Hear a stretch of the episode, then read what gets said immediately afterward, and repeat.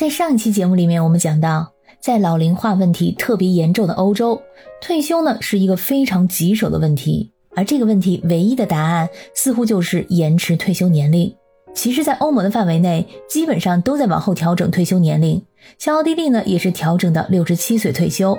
但是在我的印象中是悄无声息，并没有引发民众们太大的反对。但是法国人对此反应强烈。在一月十九号星期四，法国所有的工会非常罕见的协调一致的共同举行了大罢工，反对法国政府提出的退休制度改革方案，就是将退休年龄从六十二岁提高到六十四岁。法国政府打算从今年九月份开始，逐步提高法定退休年龄，在目前六十二岁的基础上，每年提高三个月，直到二零三零年提高到六十四岁。与此同时，还将逐步延长退休保险缴纳期限。这个方案保留了一个提前退休制度，就是说，你如果在二十岁之前开始工作，那么你可以在五十八岁到六十二岁的时候退休。重体力行业的从业者，因为工伤事故丧失劳动能力的人，也可以提前退休。其实从整个欧洲范围来看，法国人属于既退得早又拿得多的。而法国官员也一直强调，这种推迟法定退休年龄也是我们所有欧洲邻国的选择。那么，为什么法国人不像他的邻居们一样接受现实，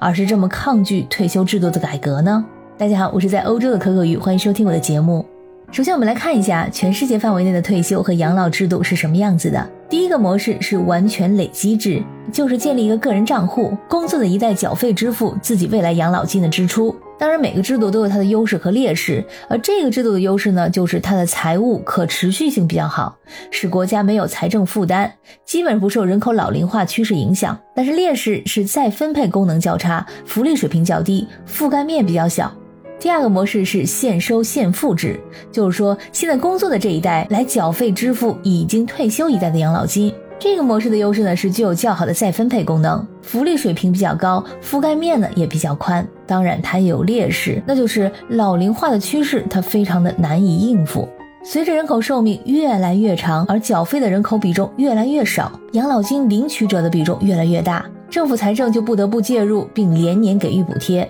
目前，绝大部分国家，包括大多数的发达国家，实行的都是这种现收现付制。那现在面临的情况就是人口老龄化严重。作为现收现付制退休金制度的发源地和福利国家的摇篮，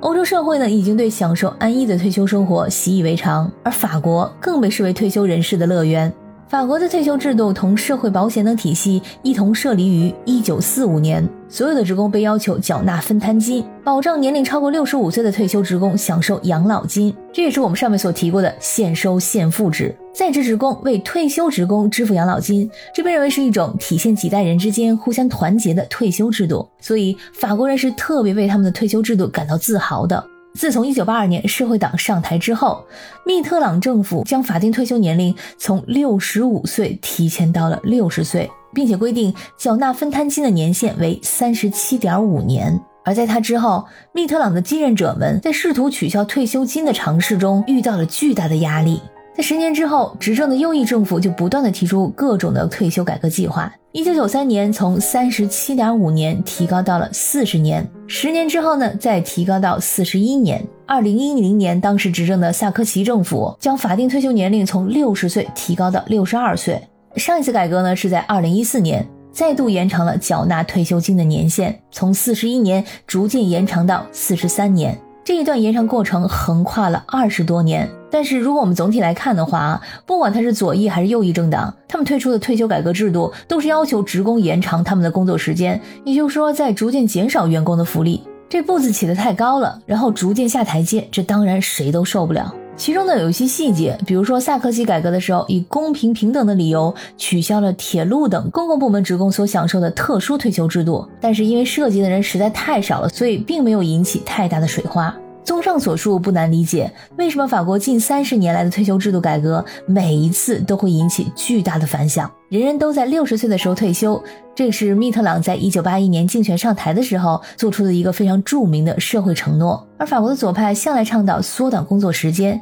延长带薪假期，还有提早退休。他们把这个视为新休闲社会的曙光。一直到现在啊，法国左翼很多人仍然坚持这种劳动力谬误。这个假设是这样的：如果每个人每周工作三十五个小时，而不是四十小时，那就可以更公平的分配固定数量的工作，而且六十岁退休自动为年轻人创造更多的就业机会。尽管现在法国每周工作三十五小时，并且提前退休，但是法国的失业率，尤其是青年失业率，一直要高于欧元区的平均水平。还有个问题，那就是法国雇主并不想雇佣年长的工人们，因为经验丰富的年长工人们比起新人来说成本要更高，而且呢，他们因为年龄的问题不太能适应新技术和工作的方法。目前在法国，只有百分之三十五的六十到六十四岁的人仍在从事全职工作，所以法国老板们也必须要面对现实。如果说公众接受晚退休，那公司们也必须尽责来为老年人提供工作岗位。毕竟，如果说退休年龄往后推了，但是没有工作位置，那这个晚退休也就无法实现。法国的劳工部长一直强调，这项改革是必要的，也是公平的。但是法国工会呢提出了反对意见。工会认为，还有其他的方法可以保证养老金制度可行性，比如说对超级富豪征税，或者增加雇主或者富裕的养老金领取者的缴费。感谢你收听本期的鱼眼镜头，我是主播可可鱼，我们下期再见。